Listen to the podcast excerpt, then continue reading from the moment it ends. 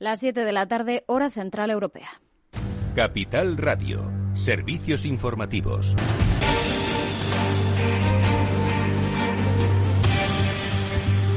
¿Qué tal? Muy buenas tardes. Empezamos repasando las cifras de coronavirus. Sanidad ha notificado 766 fallecidos. Es un nuevo récord, un máximo diario de esta tercera ola. Además, se han notificado 16.400 nuevos eh, contagios, con lo que se supera la cifra de 3 eh, millones eh, de casos en nuestro país. En cuanto a la incidencia acumulada, sigue descendiendo de forma ligera hasta los 630 casos por cada 100.000 habitantes en los últimos 14 días. La ministra de Sanidad, Carolina Darias, ha señalado hoy que a final de semana se va a alcanzar el pico de ocupación de pacientes de coronavirus en las camas UCI. En cuanto a la vacunación, ha insistido en ese objetivo de que se va a llegar al 70% de la población vacunada para este verano. Y mientras se siguen estudiando posibles eh, centros de vacunación masiva en nuestro país. La última propuesta llega desde Cataluña, donde se evalúa convertir el Camp Nou o incluso la Sagrada Familia en posibles centros para esa vacunación masiva. Lo decía hoy en Cataluña Radio el secretario de Sanidad de la región, Josep María Arguimón. Aquí en principio también Aquí en principio también tenemos que hablar con el Barça, pero yo pienso sobre todo si nos deja algún espacio siempre sin dañar el césped como un espacio interior. Quiero decir interior o exterior, pero dentro de lo que es el Camp Nou. Por su parte, en la comunidad valenciana, tanto el Valencia Club de Fútbol y el Levante han reiterado su oferta de proponer, sus, de ofrecer sus estadios para esa vacunación contra el coronavirus. Y el PSOE ha insistido este martes en exigir que se conozca, que se haga público que ha negociado el actual Partido Popular con el ex tesorero Luis Bárcenas a través de la intermediación del actual secretario de Justicia, Enrique López. Escuchamos al secretario general socialista en el Congreso, Rafael Simancas. ¿Qué le ofrecían a Luis Bárcenas a cambio de esos silencios? ¿Y qué papel jugaba en todo esto Enrique López, que no es PP del pasado, que es el secretario de Justicia de la dirección actual del Partido Popular y que es el consejero de Justicia del Gobierno autonómico de Madrid de la señora Díaz Ayuso.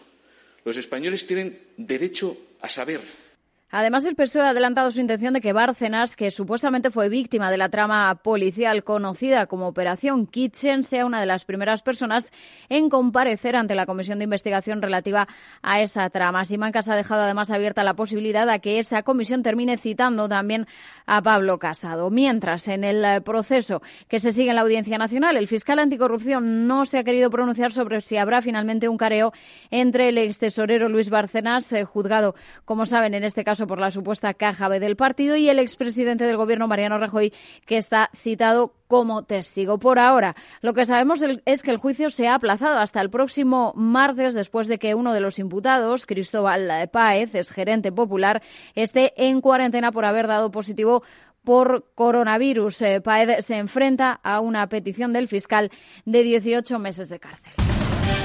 Y sigue el malestar por las palabras de Pablo Iglesias sobre los presos del procés independentista, diciendo que no hay en nuestro país normalidad democrática. Hoy ha hablado sobre ello la ministra portavoz María Jesús Montero, que excusaba así al vicepresidente. Por eso digo que quiero entender que estas palabras del vicepresidente son una expresión de su vocación por mejorar permanentemente la calidad democrática del país, pero sobre todo eh, tenéis que entender que se enmarcan dentro de una campaña electoral. Desde el Partido Popular, Pablo Casado ha pedido el cese de Pablo Iglesias eh, por parte del eh, presidente del Gobierno si no rectifica sus eh, palabras. Y terminamos mirando a la OMS, que considera que el paso del coronavirus de un animal al ser humano a través de una tercera especie es la hipótesis más probable de ese origen el coronavirus. Sugiere también que no se originó en el mercado de Wuhan, pero también descarta como muy improbable la teoría de que el patógeno pudo salir de un laboratorio en esa ciudad china. Hasta aquí la información. Se quedan ya con After Work y Eduardo Castillo. A las 8 el balance con Federico Quevedo en Capital Radio.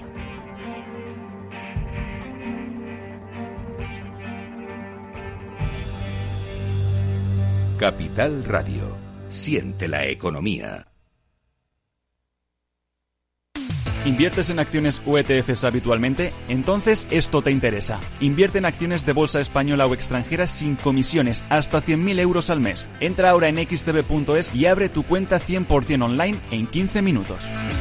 Riesgo 6 de 6. Este número es indicativo del riesgo del producto, siendo uno indicativo del menor riesgo y 6 del mayor riesgo.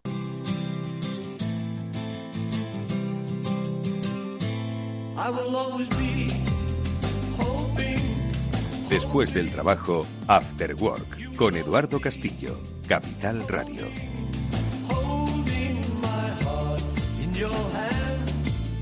Bueno, pues, ¿qué tal? Muy buenas tardes y bienvenidos al Afterwork que comienza hoy en Capital Radio. Nuestro saludo afectuoso a las personas que se han visto afectadas por alguno de los más de 700 fallecidos derivados del coronavirus que hoy se han registrado en nuestro país y que marcan una de las cifras más altas desde que esta pandemia ya hace un año empezó a formar parte de nuestras vidas. Son más de 3 millones los eh, contagios. Bueno, pues eh, volvemos a marcar un nuevo hito y seguimos sin tener una solución por lo menos a la vista al corto plazo porque se hacen todavía muchas previsiones y muchos análisis estadísticos sobre lo que sería necesario hacer para que estuviésemos todos vacunados y poder de alguna forma responder medianamente bien a la enfermedad. Y todavía seguimos eh, bueno pues sin tener un horizonte claro y bien definido. Y mientras tanto pues de economía que es de lo que vamos a hablar aquí las empresas se siguen desangrando. Y cómo se desangran principalmente con el empleo. Hay solución a todo esto bueno pues ahora se han puesto sobre la mesa una serie de bueno pues alternativas ayudas a las empresas que más dificultades tienen, donde a través de eh, organismos eh, institucionales como puede ser ILCO, pues van a tratar, entre otros, bueno, pues de aliviar la situación financiera de esas, de esas compañías. ¿Qué diferencias hay entre los problemas de las empresas de hoy con los problemas que tenían las empresas en el año 2012? ¿Os acordáis aquello que era una crisis de liquidez, ¿no? donde los bancos bueno, pues no prestaban, no, no se fiaban, había desconfianza en el mercado y las empresas que operaban con normalidad no podían tener acceso a la liquidez. Hoy las empresas, yo no sé si el problema es de liquidez, pero no pueden operar con normalidad. ¿Por qué? Porque su cliente no está dentro de la normalidad. Por cierto que el COVID dice la OMS que no salió del laboratorio. Con seguridad no. Ahora nos ha metido a todos en uno, en un laboratorio de ingeniería social. En fin, amigos, ¿cómo saldremos de esta? Pues lo reflexionaremos en este programa con nuestros amigos e invitados. Enseguida saludamos a Félix López Achimortega y luego, por cierto, hablaremos con Javier López Bernardo a mitad del programa porque nos hablará de lo de Bitcoin, de lo de Elon Musk, de otras las burbujas. Hoy vamos a sacar el índice Castillo de burbujas, yo creo que a colación. Bienvenidos.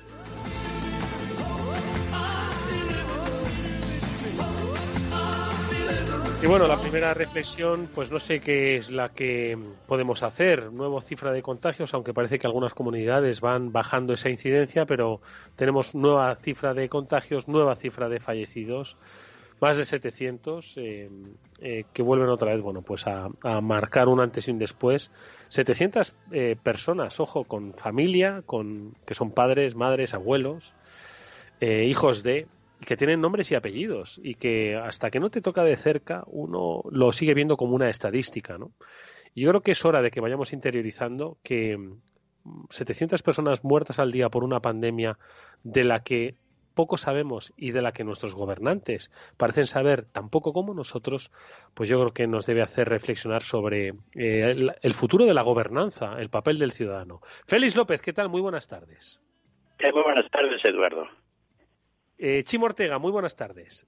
Buenas tardes, Eduardo.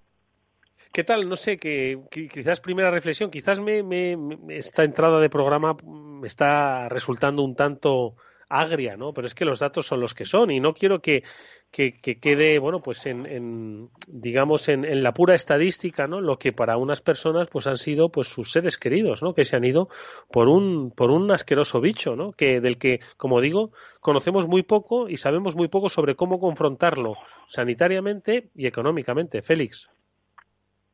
Eh, sí, no, la verdad es que la entrada ha sido, pues eso, tenebrosa, porque es lo que da el tema y cómo está hasta qué punto somos capaces de, asimilar 700 muertos diarios todos los días, ¿no? Ya pues se sabe los que han muerto en España es algo realmente para, para hacérselo pensar, ¿no? La poca capacidad de, de, de, de, realmente hacerlo interno, ¿no? Y sobre todo, pues un poco, poco esta semana, pues hemos visto que efectivamente en el mundo, pues ya se alcanzó un pico de casos, lo que es todo el mundo en general. Siempre habían ido subiendo todos los casos hasta hace dos, tres semanas, ¿no? Y desde entonces el número de casos ha reducido mucho. Es decir, que en España pues andamos como andamos, pero en el resto del mundo pues parece ser que van controlándolo. Pero por otra parte, esta ha sido la semana donde básicamente estamos captando la idea de que el tema de las vacunas es complicado y que vamos a ver cómo, cómo se va desarrollando. Complicado desde el punto de vista de, de, cómo se van, de alguna manera, eh, pues nos vamos de alguna manera vacunando todos, que es más lento de lo que, pues, no, lo que pensábamos, porque está ocurriendo lo que ya habíamos dicho en enero, por lo menos hasta marzo aquí en España, no quiero muy bonitas, sino que mentalmente vemos que esto va lento y que las esperanzas que teníamos de que quizá en el verano pues podíamos ir a la playa, pues ahora no sé si iremos en otoño a por las castañas. Entonces, es un poco la, la, la, situación, ¿no? Junto a todo ello, pues con un cansancio empresarial de la gente, ¿no? Lo que comentabas de las empresas, muchas de ellas están en situación absolutamente no es estaba yo hablando estos días pues con empresas que lo han tenido complicado y la situación es que es dantesca, o sea, es una cosa. El problema es que como casi ni los mismos dueños son capaces de asumirlo, porque es tan absolutamente abrumador que es como les hubieran dado con un mazo en la cabeza. ¿No? Entonces, algunas veces dirán, tendré la culpa yo, ¿no? De cómo se está montando todo esto. En fin, una situación realmente apocalíptica un poco, pero bueno, vamos a ver si, si, si, si las vacunas funcionan realmente Ojalá, ojalá. Y, mejoramos. Chivo Ortega, ¿qué, ¿qué piensas? Pues la visión es apocalíptica. Te ha faltado un dato tremendo que yo creo que es importante. Hemos superado los 3 millones de contagios en España. Así, como quien no quiere la cosa. Pero también es verdad que, a ver, vamos, yo soy como Eduardo Castillo, vamos a intentar ser un poco positivos, aunque cada vez nos es más difícil. ¿eh? eh tenemos mm, unos índices más bajos, también están bajando.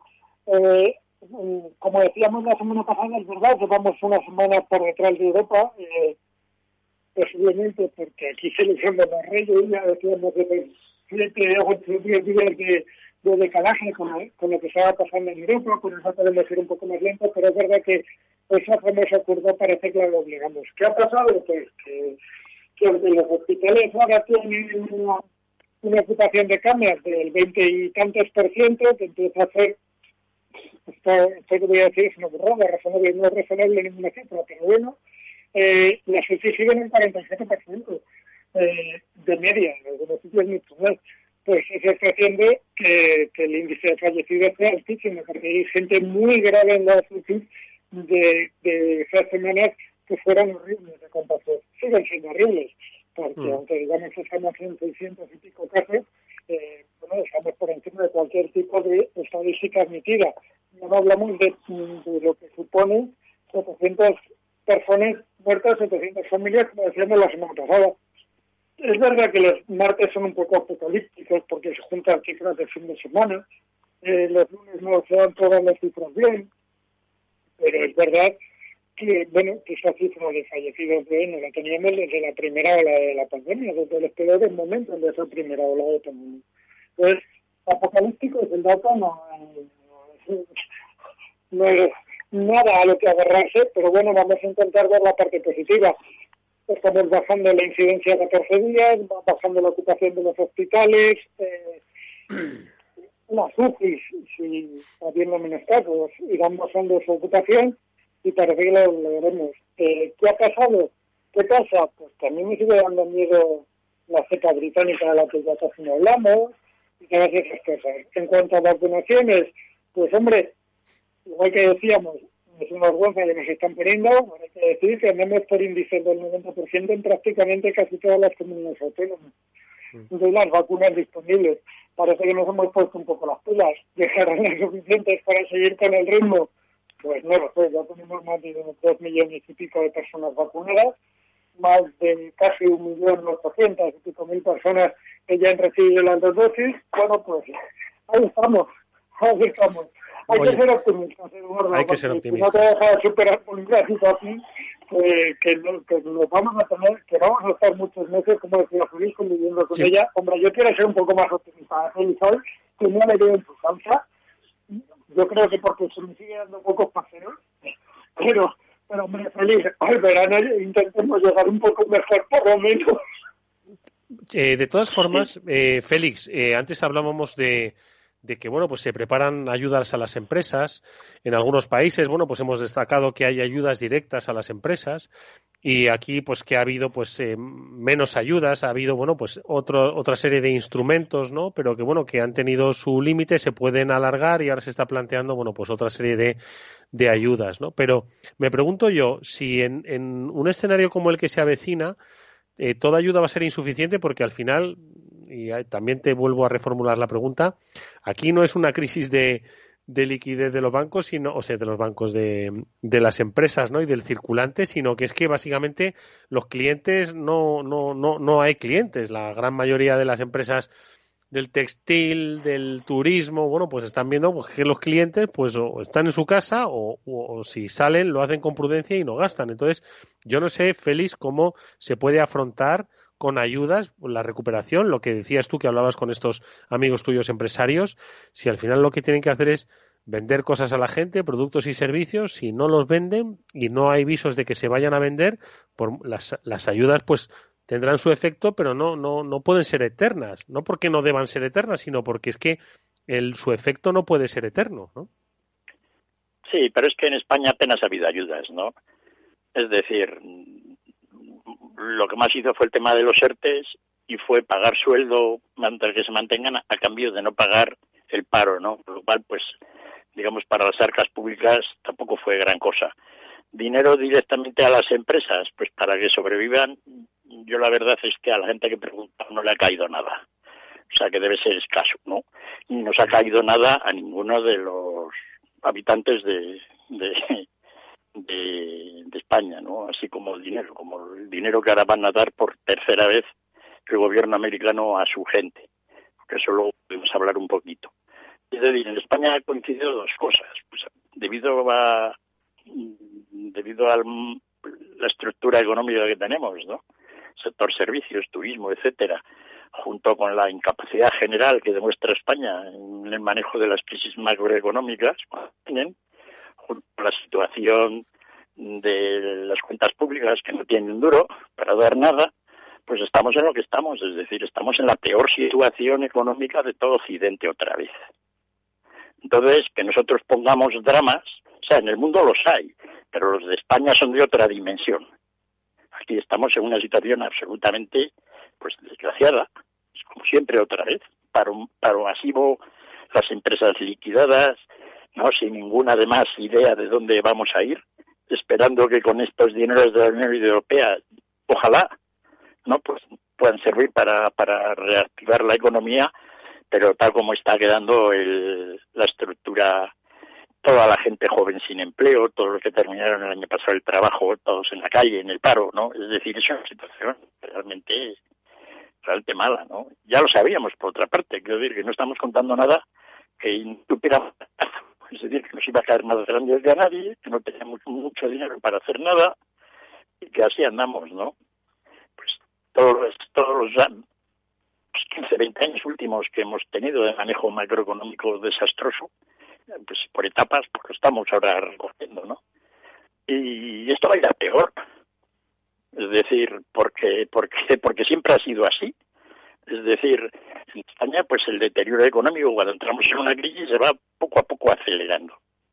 Y entonces, pues bueno, hemos pasado la primera etapa, pero ahora queda lo, lo, lo donde habría que hilar fino y muy probablemente vamos a ser otra vez incapaces de hacerlo. Entonces veremos cómo cogiendo esto, como en el resto de Europa, pues probablemente igual se van recuperando, pero nosotros seguiremos profundizando en el deterioro económico, ¿no? No, yo no soy nada optimista con esto, ¿no? Pero más que nada porque los sistemas hacen lo que hacen, ¿no? Es decir, y los sistemas y, la España en crisis pues hace lo que hace, crisis total, ¿no? ¿Cómo vamos a esperar de que esto podía ser de otra manera? En fin, muy, muy, ya me ves, ¿no? Pues poco... Pero bueno, nada que no hayamos visto de que la que se nos venía era gorda porque hasta ahora más o menos se ha ido manteniendo. La gente, los trabajadores, pues están en el paro. No ha habido muchas crisis, salvo, pues, la situación empresarial, ¿no? Que es que, se ha quedado. Dime. Digo, ayudas directas así a las empresas como en Estados Unidos, ¿te acuerdas el cheque de cuánto era? 1.200 dólares, el primero que dieron y tal, ¿no? El primero, eh, 2.000. 2.000, joder. Madre mía.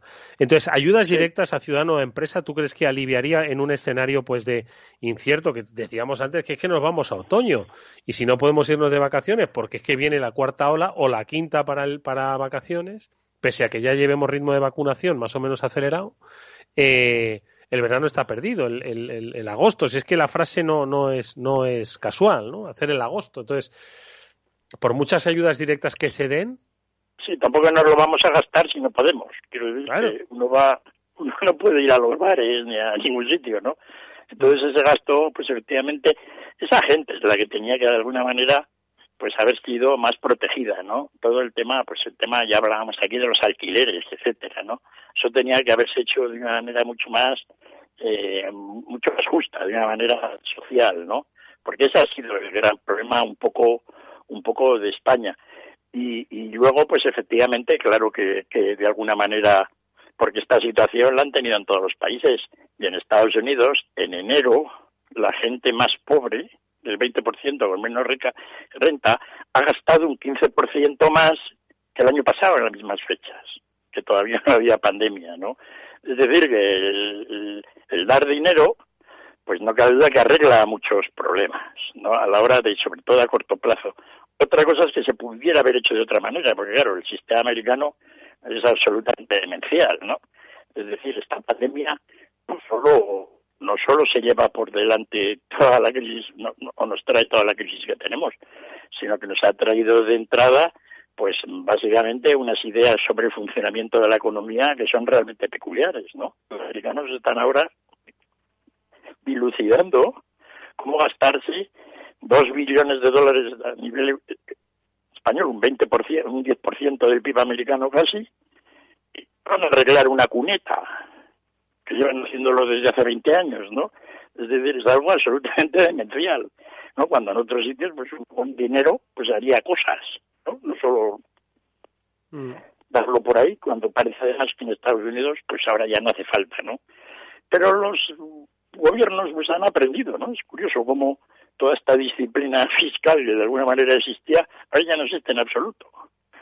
ahora ya si se tiene, pues que leía leía que el presidente americano Biden se ha reunido junto con la secretaria del Tesoro, con Janet Yellen, y han convocado bueno pues a una serie de ejecutivos al presidente de, JP Morgan al de Walmart al de Gap al de Lowe's eh, una serie de, personas pues para un poco pues oye eh, ver cómo se van a ganar esos eh, se van a gastar pues esos planes de estímulo para, para la economía. La verdad es que es que siempre lo siempre lo, dijimos entonces la crisis de 2008, la de 2012 y hoy, ¿no? Que Estados Unidos cuando tiene que, que echar la carne en el asador la echa toda, es decir, que no va poniendo amiguita amiguita, ¿no? Sino que, que no se lo piensa dos veces. No sé, Chimo. No, yo, yo tengo, me ha dejado feliz con una incógnita, con una pregunta sobre todo. Feliz, si es verdad que nosotros, y, te tengo que dar la razón absolutamente, no sabemos gestionar estas crisis, o sea, no sabemos gestionar las crisis y como tú decías, las agravamos posiblemente con la gestión, una posible tutela de Europa, ya que están esos fondos europeos, que ya se ha hablado en algún foro que habría países que habría que tutelarlos, aquellos que estaban peor, eh, no, no hablo de hombres de negro como la última vez, pero pero pero pues esos son hombres de gris, macho, o sea, una tutela de, Europa de gris oscuro. ¿Ayudaría en algo, feliz o tampoco? O, o el o la o, o la forma europea no vale para afrontar esta crisis. No, tutela no puede haber, ni siquiera no lo podemos plantear conceptualmente.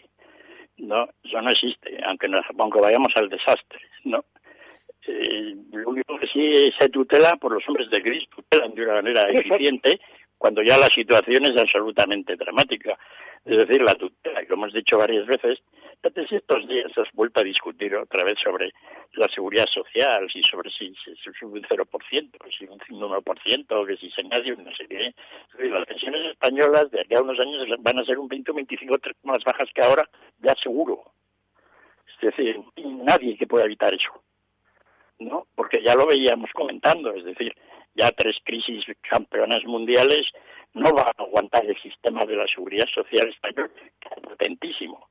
Es decir, tal como teníamos la seguridad social en España, pues, pues nada, pues nada, hacia el año dos, 1998, 2000, si hubiéramos tenido un desenvolvimiento económico normal, no hubiéramos tenido en España ningún problema de seguridad social hasta el año 2040 o 50, ni siquiera para haberlo comentado. Es el desastre. Pasa un poco como con la Liga de Fútbol. Es decir, el destrozo que la economía ha hecho la Liga de Fútbol Profesional Española no está en los escritos, ¿no? Comparada con el resto de Europa. Y así andamos, pues ahora en una situación en que los jugadores que tenemos, pues son los que están, ¿no? Entonces, todo ha sido un proceso de caída general de lo que es la situación económica de España comparativamente.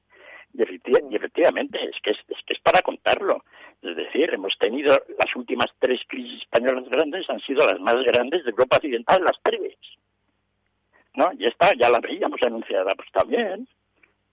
Y que pues, es una absoluta incompetencia general, que son muy diferentes una de otra. Es decir, pues, las ideas que por qué ocurrió una, por qué ocurrió la otra, en fin, siempre hay razones por las cuales uno puede decir que su manejo fue, pero es así, ¿no? Pero al final siempre somos los peores. Hombre, vamos a ver, aquí hay, aquí hay un, un problema de base, ¿no? Y es primero la politización ¿no? de toda actividad de gestión vale económica ese es el, principal problema se politiza y no me refiero ya a que las subvenciones para la ideología y no es a la politización ¿no? Eh, y a la dependencia que hay de esa politización de todas las eh, acciones de gestión y luego la propia estructura del territorio español, que hay pues eh, 17 diversidades que parecen 17 ecosistemas. Yo no sé si alguien de los oyentes ha ido a Faunia alguna vez, seguro que sí, que está en Madrid, es una especie como de zoo, de zoo raro, diría yo. Pues hay ecosistemas, hay diferentes, ¿no? Bueno, pues España se me antoja así, ¿no? Pues eh, que no tiene nada que ver un ecosistema con el otro y entonces, bueno, pues lidiar una, un problema común que además trasciende la propia nacionalidad, la idiosincrasia y la economía, como es una pandemia, pues obviamente, dada la estructura social de nuestro país, dada la estructura política y territorial y dada la propia idiosincrasia económica de nuestro, de nuestro Estado, pues eh, mucha pyme, eh, mucha economía sumergida, eh, poca gran empresa, mucha temporalidad, pirámide de población, en fin, hay una serie de factores pues que si a eso le añadimos la ideologización o politización de la gestión, pues apaga y vámonos. Apaga y vámonos. Sí, pero hay, pero hay países en el mundo con todos esos problemas y mucha y mucha peor estructura empresarial que a nivel del manejo general de estos vaivenes económicos lo, lo, manejan mejor. ¿Te refieres a Italia o qué? No, no Italia, que en realidad es un país que yo siempre le he considerado por encima de España en cuanto a no, todos los países de pues todos los países que han estado en el centro de Europa actualmente, incluso Portugal, en cuanto al tema del paro, no, es decir, es porque España tiene una estructura empresarial muy buena, absolutamente ah, sin tener en cuenta la, la, administración española no tiene ni idea de la estructura empresarial española a nivel de de qué es lo que se mantiene, ¿no? Porque hemos tenido ese desenvolvimiento espectacular de las exportaciones en los últimos 25 años, el país de Occidente que más ha crecido. Es que, es que hay que contarlo. O sea, hay que contarlo lo que se hace con el manejo macroeconómico, con lo que hacen las empresas españolas sin ningún tipo de apoyo en general. ¿No? De todos los países del mundo avanzado, desde el año 1995, con toda esta supercrisis que tenemos, hemos sido el país que hemos aumentado las exportaciones de productos ¿no? De, de, zapatos, no de zapatos ya, porque se ha caído, sino pues de todo el tipo de cosas físicas. estamos hablando del turismo, ¿no? Que también ha ayudado a la etapa. Entonces, eh, es todo, es todo como demencial, ¿no? Por un lado te encuentras un sector desconocido por la mayor parte de la gente, pero que es extraordinario, realidad es que estaban teniendo España, y por otro lado te, encuentras con un manejo general de todo lo que acabas de contar y de la situación española, es un poco alucinante. En el fondo es un poco también parecido a Italia en alguna parte, ¿no? Pues en esa parte pero, también... Pero, Félix, entonces lo que estamos diciendo es que si dejáramos este país, ¿vale? Eh, por decirlo de alguna manera, en un gobierno de tecnócratas o de empresarios o de gente que, que supiera esa gestión de su empresa, aplicarla a un nivel más superior, a lo mejor se nos mm. acababan al menos parte de los problemas, o salíamos mejores de las crisis, o no volvíamos a ser los líderes eh, de Europa en la siguiente crisis. ¿Un Mario Draghi o qué? estáis pidiendo? Un Mario Draghi, exacto estáis pidiendo? ¿Un Mario Draghi? Sí, no, el Draghi, el problema italiano es grave, ¿no? Vamos a ver si, si Draghi puede... Yo a Draghi hubiera visto cuando empezó la, la pandemia, ahora que se ha visto de que, de que en el centro de Europa por la pandemia parece que no preocupa mucho, ¿no? Véase pues Alemania y satélites, pues yo le había visto un poco para, para dirigir Europa en realidad, ¿no? Porque en el momento que tuvimos el problema pues en el año 12, pues de alguna manera Draghi dio un poco el nivel, ¿no? Y dentro de lo que es un poco los políticos europeos, pues efectivamente los italianos al final han terminado acudiendo a él con criterio. Pero bueno, el problema italiano ya sabemos el que es, y claro, ¿no? Entonces, pues... La cosa italiana. Bueno, pues eh, lo veremos. Nosotros ahora nos vamos a fijar en en las burbujas, que nos gustan ir mucho. Y hoy nos vamos a ir a la de las criptomonedas, porque hay pues un, personaje pues muy admirado por, eh, por, por, el gran público en general, Elon Musk, que está como fijándose mucho ¿no? en el tema de las, de las criptomonedas y ha provocado bueno pues los últimos subidones, ¿no? sus comentarios, su interés en eh, concretamente en el Bitcoin y otras. Lo comentamos enseguida con Javier López Bernardo, pero antes Agradecerle a Chimo Ortega que haya estado con nosotros estos minutos de After Work. Le volveremos a ver la próxima semana, por supuesto. Gracias, Chimo. Gracias, amigos. Un abrazo. Eduardo Castillo en Capital Radio. After Work. Y si te sientes atraído por invertir pero no sabes con quién hacerlo ni cómo hacerlo, es la pregunta que te haces. Bueno, pues XTB pone a tu disposición la mejor oferta. Compra y vende acciones y ETFs de todo el mundo sin comisiones hasta 100.000 euros mensuales. El proceso es muy sencillo. Entras en xtb.es, abres una cuenta completamente online y en menos de 15 minutos vas a estar listo para empezar a operar comprando acciones y ETFs con cero comisión. Comprueba lo que te contamos en xtb.es. Riesgo 6 de 6, este número es indicativo del riesgo del producto, siendo 1 indicativo del menor riesgo y 6 del mayor riesgo. Esto te estás perdiendo si no escuchas a Luis Vicente Muñoz en Capital, La Bolsa y la Vida. Xavier Ferraz, profesor de ESADE. Europa no lo ha hecho y el problema ahora lo tenemos aquí, ¿eh? porque Europa en este momento no es autónoma en semiconductores. Eso quiere decir que si no nos venden, nos vamos directamente al paleolítico, ¿eh? sin ser alarmistas. No te confundas. Capital, La Bolsa y la Vida con Luis Vicente Muñoz, el original.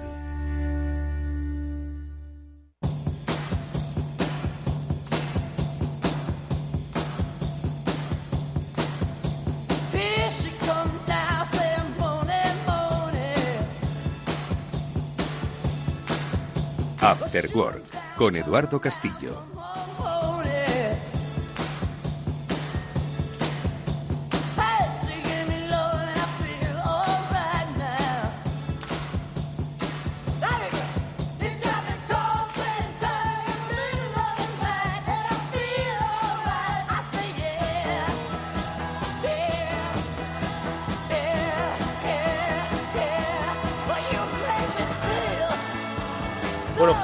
Yo creo que hemos eh, contamos aquí en el programa una vez que en los inicios de Bitcoin que había máquinas expendedoras de Bitcoin. No sé si es una especie de mito, me suena o lo he distorsionado. Eh, pero si estaban al alcance de cualquiera, madre mía, madre mía, lo, lo que estaría disfrutando hoy uno con su Bitcoin o sus Bitcoins. Javier López Bernardo, ¿qué tal? Muy buenas tardes. Buenas tardes, Eduardo. Oye, esas máquinas, es que me suena a mí que había máquinas, pero claro, uno las miraba como cuando le decían en el año 98 que se, que se hiciese una cuenta de correo electrónico, pues miraba raro al que se lo decía. ¿Esas máquinas existían? ¿Cómo funcionaba? Sí, bueno, no, no, no, no, la verdad es que no, no sé, no es, no es un tema de las criptomonedas que sea mi, mi, mi expertise, Eduardo, pero sí que sí que oí que había, habían puesto en algún sitio, pero vamos, no, no, no, no aquí en España, desde luego. Desde luego que no, pero a Félix, ¿a ti te suena que, que hubiese monedas, que hubiese máquinas para poder comprar bitcoins? Sí, las había, las vimos, efectivamente, no en España, pero había unas maquinillas, ¿no? Pues como una especie de cajero de, de de automático, ¿no? Pero así en, sí, como, como una máquina de una máquina de refrescos, pues una sí, pues era una máquina de bitcoins, ¿no? Sí, lo que pasa es que no te salía el bitcoin, ¿no? Podías allí, digamos, hacer operaciones como pues como es el bitcoin, ¿no? En su nube de dinero, ¿no? Sí, sí, yo he visto y efectivamente aparentemente incluso se dijo que sí, probablemente eso se iba a poner una en cada esquina, ¿no? Pero de momento no lo hemos visto. Claro, pero tú dile a uno en su día que se metiese en una máquina que pagase, porque entonces ¿cuánto costarían? ¿100 dólares, 120, 200, 1000? No, no sé cuánto. yo, yo, creo que no llegaban ni a 3. ¿Ni a 3 dólares? No, no, estuvieran por debajo del dólar bastante tiempo. Madre mía. Me gustaría conocer a alguien que compró a dólar un par de bitcoins, te lo juro, ¿eh? o varios. Sí, entonces había, entonces había menos, se han ido, se han ido creando, ¿no? Ahora ya con dificultad, porque ya está el límite ese de los 22 millones de coins máximos que puede haber, con lo cual, pues ya queda por ahí poco. Los bitcoins ahora son los que son.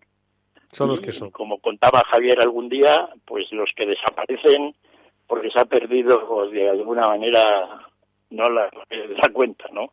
Eso es siempre uno de los temas más curiosos de, del Bitcoin. Pero, pero recordarás que cuando salió esto del Bitcoin, hará cinco o seis años, bueno, esto salió un poco antes, pero hablamos de ello, y yo contando, pues yo decía que no esperaba que se llegara a esa cifra, pero que el Bitcoin, dependiendo un poco de la, de la capacidad de, de competencia que tuviera de otras estas criptomonedas, pues que estaba más o menos calculado para que un Bitcoin pudiera llegar a valer 100 mil dólares. Y esto lo decíamos cuando estaba a dos o tres, ¿no?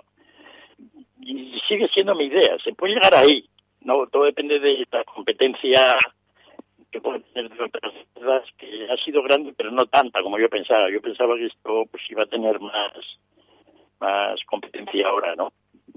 Y así que bueno, pues está ahí a unos precios realmente razonables, ¿no? Por eso lo he debido comprar Tesla. Sí, sí, sí. Ah, exactamente, están buscando, ¿qué están buscando? Que el Bitcoin, quizás la noticia, Javi, no está en que el Bitcoin sube y baja, porque esto pues ya fue, esa, esa noticia ya se produjo y varias veces en, en, el pasado, ¿no? Sino que ha sido Elon Musk el que está, bueno, pues oye, eh, lanzando mensajes en Twitter y lanzando mensajes de compra de no solo de Bitcoin, sino una de Dogecoin, no sé cómo se, se pronuncia esa, que, que, bueno, pues es una, decían que era una moneda un, tanto residual, ¿no? Y, pero que también la ha puesto en el candelero. Entonces, no sé un poco, Javi, cuál es tu interpretación de todo esto. Bueno, que, que, una, que una compañía pública se esté dedicando a hacer estas cosas con el uso de su caja, cuando su objetivo es otro, en finanzas corporativas, eh, en los cursos introductorios nos enseñan pues que, las empresas no deberían hacer cosas pues que los accionistas pueden hacer por su cuenta. Es decir, si un accionista de Tesla pues, quiere comprar bitcoins, pues se los compra en su cuenta particular, ¿no? Pero Tesla se supone que es un vehículo para participar pues en, la industria del vehículo eléctrico, ¿no? Entonces, cuando las compañías ya empiezan a hacer estas cosas, te das cuenta un poco, te das una idea muy... Eh, eh, primero de todo son 1.500 millones, que para nuestro dinero personal suena como un montón, pero para Tesla después de, todo lo que aumenta la valoración, pues es algo residual, ¿no? Pero te das un poco de las, de las prácticas de gobierno corporativo que hay dentro de la empresa. Este tipo de comprar cosas que no son parte de tu modelo de negocio no es la primera vez que ocurre, por supuesto. Y esto volvió a ocurrir de una manera muy similar, y, ahora te voy a decir por qué es importante, sobre todo desde un punto de vista contable. El, punto de vista contable es absolutamente crucial en todo esto, ¿no? Eh, ocurrió en el año 2000, cuando las compañías tecnológicas eh, eh, del Nasdaq, pues se compraban acciones unas de otras. ¿De acuerdo? Entonces, lo, eh, lo que ocurre, bueno, pues por aquel entonces ya eh, pues hubo también las normas contables que decían que básicamente todas estas inversiones las deberías valorar a, valor de mercado. Es decir, oye, tú te compras acciones a 100, las tienes en euros a 100 el día de la compra y te suben a 140, y bueno, y tendrías que hacer lo que llaman un mark to market, ¿no? Y las pones a 140 en los libros. Esta práctica en general, pues no tiene ninguna, no tiene ningún misterio, ¿no? Mucha gente podría pensar, de hecho, que es una práctica mejor que mantener tu inversión a coste histórico, ¿no? Porque dice, oye, si la mantienes a coste histórico, realmente el balance no está reflejando esa creación de valor, ¿no? Esos son otros temas contables, pero lo que ocurría en el año 2000, cuando las cosas empezaron a ir de madre, es que las acciones, bueno, subían pues por, lo que fuese, había un optimismo y digamos que subían porque sí, ¿no? y lo que ocurría es que eso obligaba a las empresas a revalorizarlas en libros. Sí. ¿De acuerdo? Y esas propias revalorizaciones en libros hacían que los analistas que simplemente cogían estos balances y les miraban muy por encima, que eran la mayoría de los analistas, por cierto, pues básicamente lo que hacían era revalorizar otra vez las empresas más a estos nuevos precios objetivos. Pero no, como estas empresas crecían en precio, a su vez crecían en el valor de las carteras de otras empresas. Madre y se crea una y se crea una como una especie de un de, de un sí, una espiral burbujil, sí, sí, sí. Exacto, y esto en gran, en gran parte fue, fue propiciado por las normas contables de cómo registrar estos, este tipo de instrumentos. Y, y, de momento, pues oye, lo de Bitcoin en Tesla es, es simplemente pues un, es casi un error de redondeo, ¿no? En, el, en, el, en, la valoración de la empresa, ¿no? Pero tengo un poco esta sensación, ¿no? Que estamos viviendo, que ya las cosas tienen un valor que no se sabe muy bien por qué lo tienen, pero está ahí.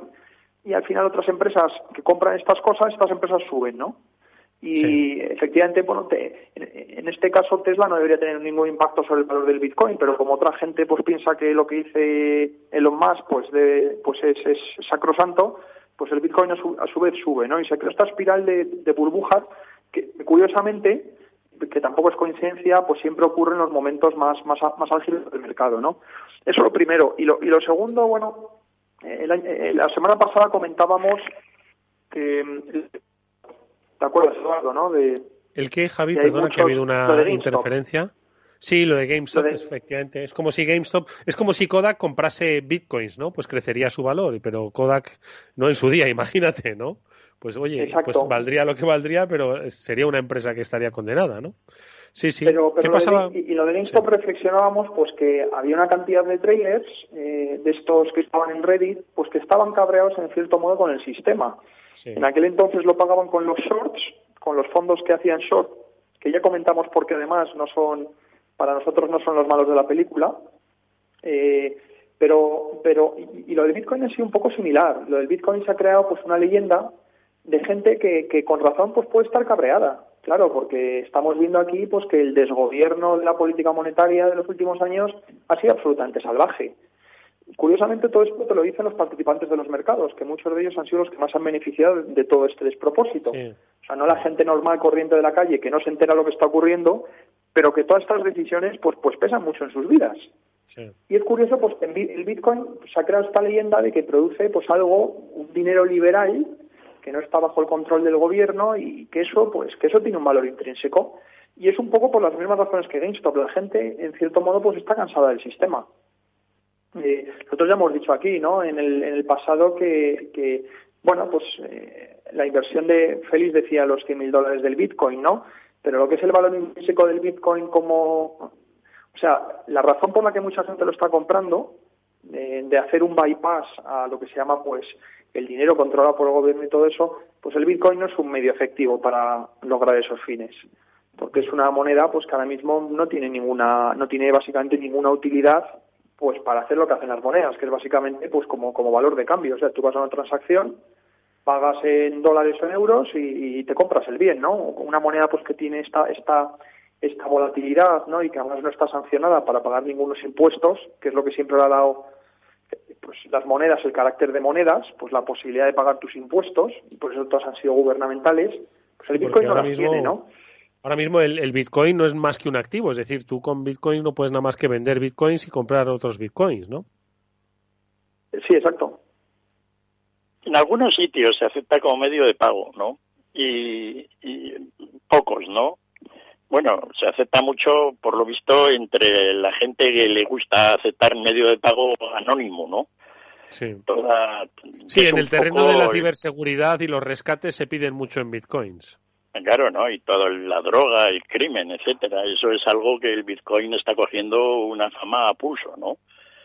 Y el Bitcoin tiene un problema, ¿no? Tiene el problema de la regulación gubernamental que un día, pues básicamente lo liquiden. En algunos países, ya India, por ejemplo, está tomando medidas, ¿no? Entonces, es, una, es un riesgo. De momento, como dice Javier, pues es un activo que puede ser tremendamente volátil. No, Elon Musk, Elon Musk decía que, que va a aceptar eh, no vender coches a cambio de bitcoins pues probablemente no porque muchos coches tiene que vender Elon Musk para justificar las ventas ¿no? Mm.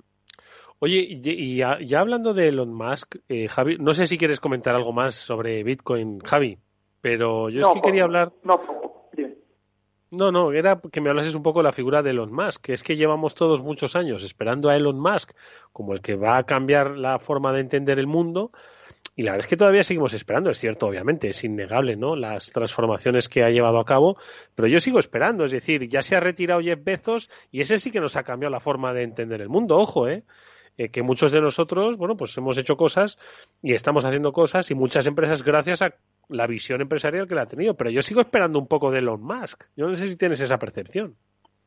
Bueno, Elon Musk antes de Tesla sí que fue pues, pues un empresario exitoso de empresas pero Tesla ahora mismo, efectivamente, si Tesla desapareciese de la faz de la Tierra, pues a la mayoría de la gente no le ocurriría nada, ¿no? Entonces, hemos hablado mucho en este programa de las empresas de semiconductores, pues, por ejemplo, de fabricantes de memoria, fabricantes de tarjetas gráficas, ¿no? No es que Tesla ya valga más que las compañías de coches, como siempre es la estadística que dice la gente, es que, es, que Tesla vale más que muchas de, de todas estas compañías juntas, todas ellas. Mm. Entonces, pues bueno, pues tú dirías, hombre, si desaparece una empresa como Samsung, pues ¿qué le ocurriría al mundo? Hombre, no tendríamos móviles Samsung, pero tampoco podríamos hacer memoria, ¿no? Eh, y al igual que los televisores, no habría pantallas para los móviles, etcétera. O sea, Samsung, pues como la de Taiwán, que te comentamos en su día, son empresas cruciales, ¿no? Tesla, pues, pues no es una empresa crucial, porque habría otros tipos de coches eléctricos. La gente, los fans de Tesla te dirán que de momento son coches peores, con peores especificaciones, y, es probablemente correcto, ¿no? Eso es así, pero, pero la diferencia en funcionalidad no, no, no acaba siendo tanta, ¿no? Tesla tuvo un concepto originalmente pues que era muy revolucionario cuando se fundó, pues que era capaz de diseñar un coche eléctrico, de acuerdo, pues con unos costes de diseño y todo que fueron mínimos. Eso es una cosa alucinante, porque una de las de, la, de los de los principios sacrosantos de la industria de la automoción es que tú tenías que tener tus plantas de montaje, un equipo de ingenieros de la leche, etcétera, ¿no? eran unas plantas que te, te, permitiesen fabricar pues varios modelos o, varios diseños parecidos, bueno, pues para aprovechar esas economías de escala, ¿no? Que en la automoción hasta cierto nivel son bastante importantes. Y Tesla lo hizo todo pues con, con el bolsillo. Eh, o sea, los primeros coches que diseñó se dieron cuenta y fue algo innovador, ¿no? Entonces, pues Tesla, mientras todas estas compañías de coches, muchas de ellas son compañías, muchas de ellas europeas, ¿no? pero son compañías con estructuras muy ineficientes, se gastan un dineral, eh, luego trabajan en países pues, con problemas con, con, con, la mano de obra, ¿no? Y, y, bueno, pues, pues Tesla no tenía estos problemas, pues tuvo unos años ahí pues para poder desarrollarse, ¿no? Entonces lo, que ha hecho más por intentar impulsar todo el sector de la automoción hacia el todo el tema del coche eléctrico es loable. Otra cosa es luego es que se ha traducido en el modelo de negocio de Tesla. Aquí es, como dirían los ingleses, pues no puedes tener el pastel y comértelo, ¿no? Entonces, si tú crees que Tesla realmente pues tiene capacidad de fabricar coches eléctricos, que puede ir sacando un coche cada cinco años con unos costes de diseño mínimos, porque los coches eléctricos son más fáciles de diseñar que unos de, combustión interna, y, que, y todo eso, bueno, vale, eso es genial, pero eso te está diciendo básicamente que ya el sector entonces ha cambiado para siempre. Esto design is different, entonces ahora diseñar coches ya lo puede hacer cualquiera. Entonces, eso para cualquier negocio, como entenderás, Eduardo, no suena muy bien. Tú quieres tener negocios en los que las cosas que tú haces no las haga cualquiera. Si, cualquiera con un, con un presupuesto de, de, menos de un millón de dólares, que es el presupuesto, eh, presupuestos parecidos a los que manejaba Tesla al principio, para que te das una idea del mérito que tuvo para diseñar un coche, pues entonces cualquiera lo va a hacer, ¿no? Y yo creo que nos vamos, a, nos vamos a encaminar dentro de muchos años a un modelo muy parecido a ese va a haber algunos alguien que haga fabricación de coches y sobre todo de baterías a gran escala, como ocurre hoy en el mundo de los semiconductores, y que luego haya marcas, ¿de acuerdo? Que le digan a estos tíos, oye, ensámblame el coche. Y, por ejemplo, que podamos tener un coche Montblanc, porque a nosotros Montblanc es una marca que nos gusta, Montblanc diga, bueno, pues aquí tenemos a los fabricantes que lo hacen todo por partes y yo pues me dedico al diseño y ese puede ser un futuro de la automoción. Pero en ese caso el futuro para, para las marcas pues va a ser un futuro complicado. Habrá marcas pues icónicas que sobrevivan, pues como algunas que tiene Volkswagen, pues Mercedes y todas estas, pero pero va a haber una gran competencia, ¿no? Feliz. No, es todo, es todo. Yo me acuerdo que tengo un amigo, no, que una vez le fui a ver y le veía con el móvil y estaba haciendo sort, estaba sorteando hacia, hacia Tesla. No, en aquel entonces estaban a 2.80. ¿Sorteaba, sorteaba acciones de Tesla? ¿Y a cuánto estaban? a 3.80. Y Entre el Bitcoin a menos de un euro y las, y las Teslas a menos de cuatro, me estás dejando hoy liquidado, ¿eh? Madre mía. así era. Estaban muy caras, ¿no? Estaban a 2.80, estaban písimas. Y, entonces, pues él hacía, la sorteaba, ¿no? Y, hombre, llevaba un rato perdiendo dinero, ¿no? Pero él confiaba en que, fíjate cómo lo ha podido ir, ¿no? de desde entonces, ¿no? O sea que efectivamente Tesla es un misterio, no cabe duda de que es una religión casi diríamos, mm. en el sentido de que, efectivamente para dar las valoraciones que tiene Tesla algo puede ocurrir y que es una religión es el hecho mismo el sumo sacerdote más pues compra bitcoins y de repente pues no sube el valor de los bitcoins un 20% Mm. Con lo cual. pero bueno.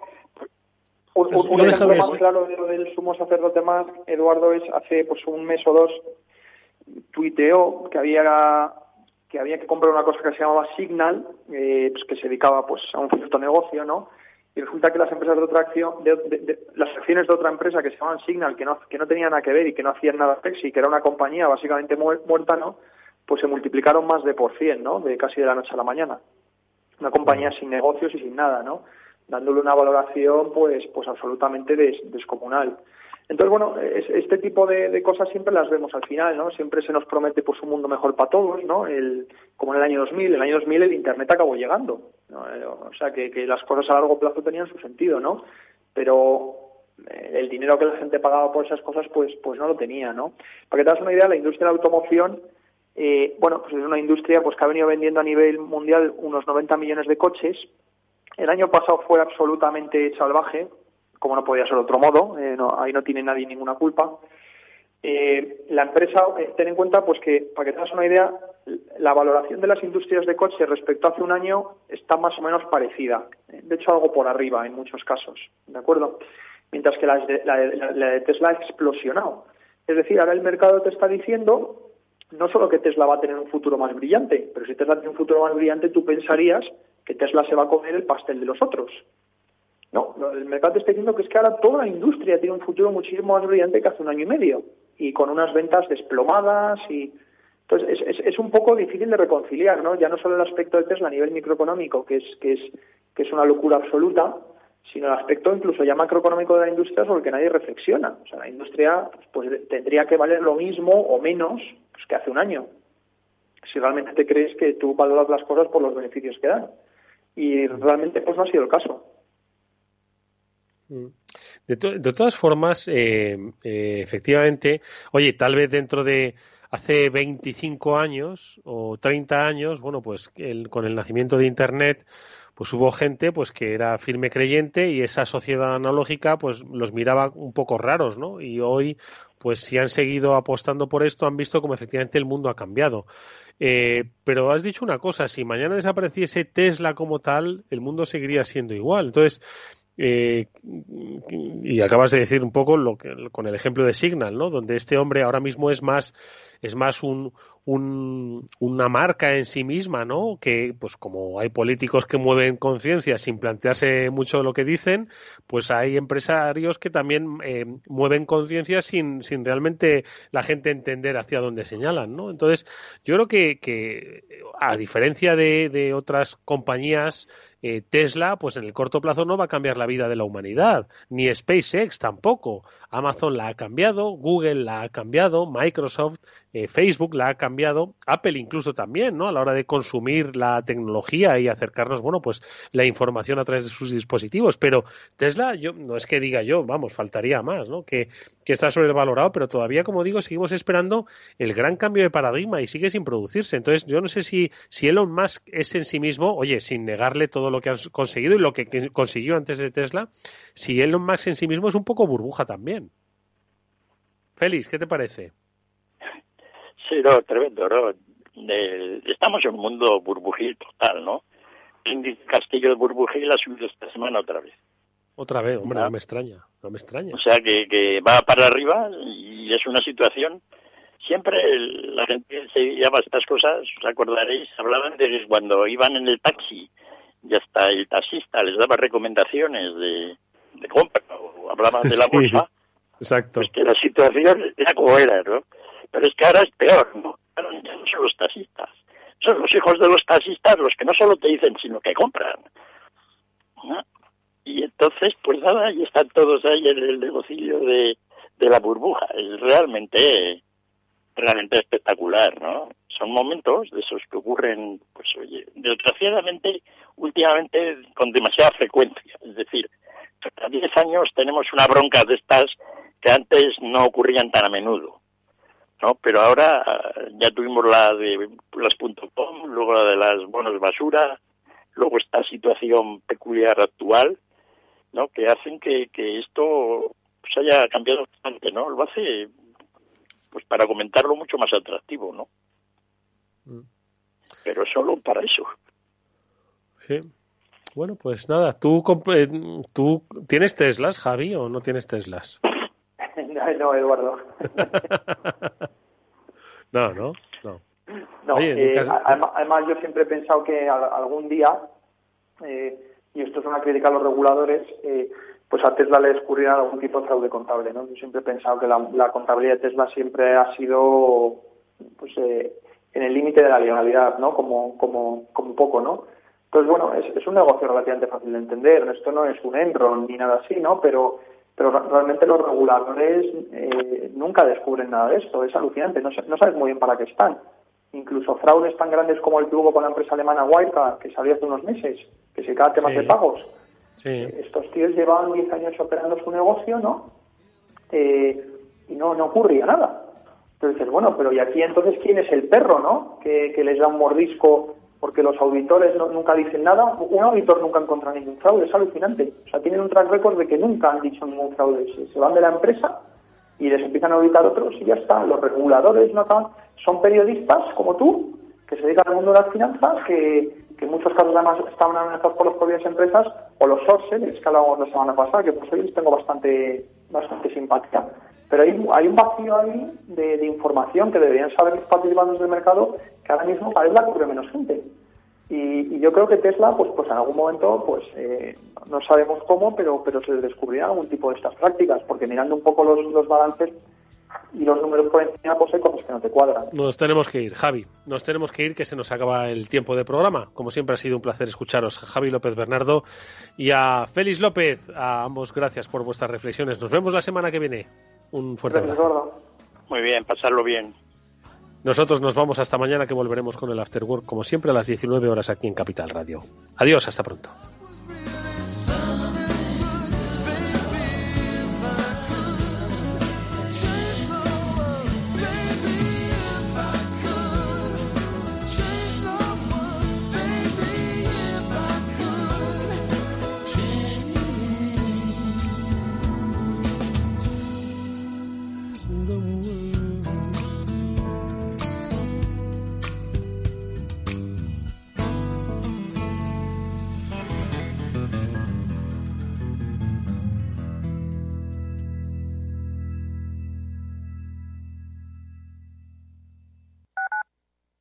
Capital Radio Madrid 105.7.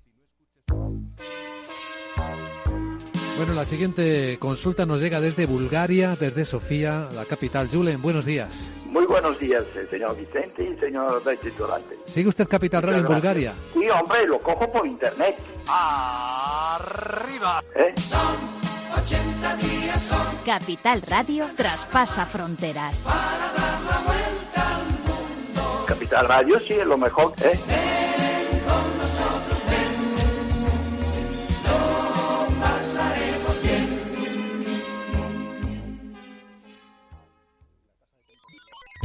Los robots escuchamos Capital Radio. Es la radio más innovadora. Oímos a Saragot, con Luis Vicente Muñoz. Ahí le has dado. Esto es Capital Radio. Di que nos escuchas.